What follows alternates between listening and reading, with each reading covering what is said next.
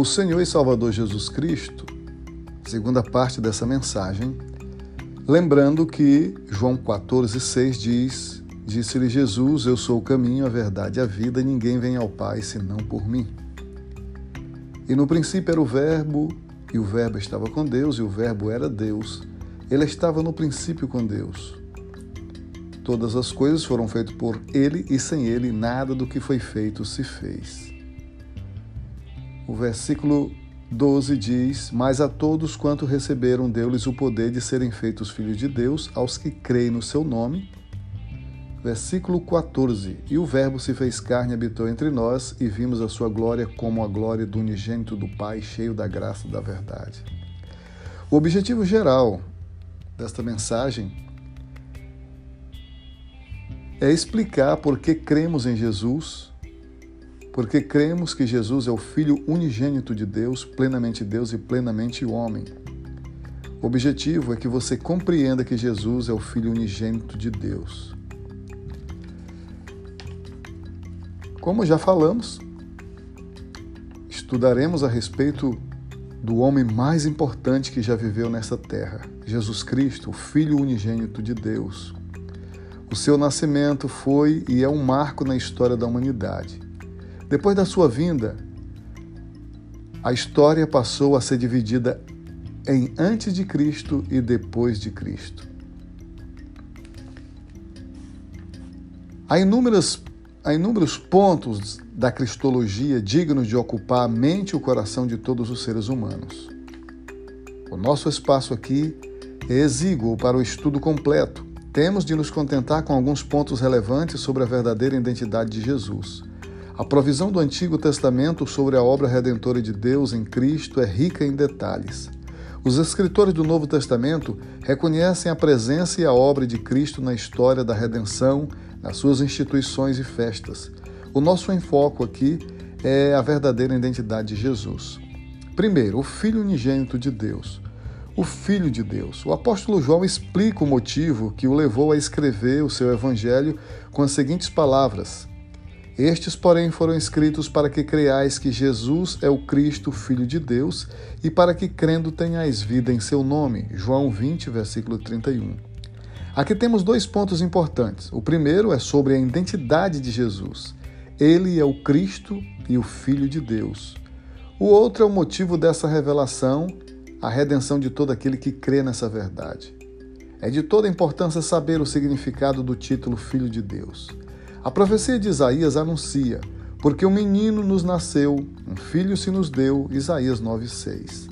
Note que o menino nasceu, mas o filho, segundo a palavra profética, não nasceu, mas se nos deu. O nascimento desse menino aconteceu em Belém, mas o filho foi gerado desde a eternidade. João 14, versículos 5 e 24. Pois transcende a criação, e ele é antes de todas as coisas, e todas as coisas subsistem por ele. Colossenses 1,17. É como disse Atanásio em resposta aos arianistas referindo-se à eternidade de Jesus. O Pai não seria Pai se não existisse o Filho. O Filho unigênito de Deus, significado.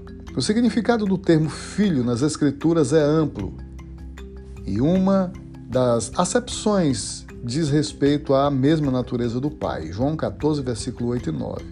Quando Jesus se declarou filho de Deus, ele estava reafirmando a sua divindade e os judeus entenderam perfeitamente a mensagem. João capítulo 5, versículo 17 e 18.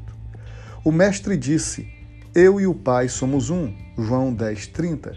E mais adiante, no mesmo debate com os judeus, Jesus esclareceu o que significa ser filho de Deus. Aquele a quem o Pai santificou e enviou ao mundo, vós dizeis, blasfemas, porque disse sou filho de Deus? João 10, 36.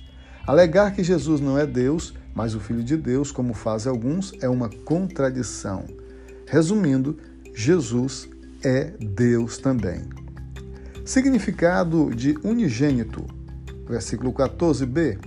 A etimologia do termo unigênito, monógenes, em grego indica a deidade do Filho. Essa palavra só aparece nove vezes no Novo Testamento, sendo três em Lucas, capítulo 7, 12, 8, 42, 9 e 38. Uma em Hebreus 11, 17 e as outras cinco referências a Jesus nos escritos joaninos, João 1, 14, 18, 3, 16, 18, 1 João 4, 9. O vocábulo vem do monós, único, e de genés, que nos parece derivar de genus, raça, tipo, e não necessariamente o verbo genal, gerar. Então, unigênito, quando empregado em relação a Jesus, transmite a ideia de é, consustancialidade. É exatamente o que declara o credo niceno. E cremos em um só Senhor Jesus Cristo, Filho de Deus, o unigênito do Pai, que é da substância do Pai, Deus de Deus, luz de luz, verdadeiro Deus de verdadeiro Deus, gerado, não feito de uma só substância com o Pai. Jesus Cristo é o Filho unigênito de Deus. Vamos agora aqui num subsídio teológico. Unigênito, monógenes, é usado cinco vezes, todos nos escritos do apóstolo João, acerca de Jesus como Filho de Deus. Em Hebreus capítulo 11, versículo 17, é traduzido por unigênito sobre a relação de Isaac com Abraão. Com referência a Jesus, a frase unigênito do Pai, João 1,14, indica que, como o Filho de Deus, ele era o representante exclusivo do ser e caráter daquele que o enviou. No original, o, o artigo definido está omitindo, omitido tantos antes de unigênito quanto antes do Pai. E sua ausência em cada, em, em cada caso serve para enfatizar as características referidas nos termos usados. O objetivo do apóstolo João é demonstrar que tipo de glória ele e seus companheiros apóstolos tinham visto. Sabemos que ele não está fazendo somente uma comparação com as relações terrenas pela indicação da preposição para que significa de proveniente de a glória era uma relação única e a palavra unigênito não implica um começo de sua filiação. Sugere de fato a relação, mas esta deve ser distinguida de geração conforme aplicada aos homens. Podemos apenas entender corretamente o termo unigênito quando usados para se referir ao filho, no sentido de relação não originada. A geração não é um evento no tempo, embora distante, mas um fato independente do tempo. O Cristo não se tornou, mas necessariamente é o Filho de Deus. Ele, uma pessoa, possui todos os atributos da deidade pura, e isto torna necessário a eternidade o ser absoluto sobre este aspecto. Ele não é depois do Pai. Dicionário Winner, o significado exegético e expositivo das palavras do Antigo e do Novo Testamento, é, página 1045. Isso aqui foi o subsídio teológico, onde está explicando sobre o unigênito. Jesus Cristo é o Filho unigênito de Deus. Daqui a pouco vamos prosseguir falando sobre a deidade do Filho de Deus. Estamos apresentando o Senhor e Salvador Jesus Cristo. Vem aí a terceira parte.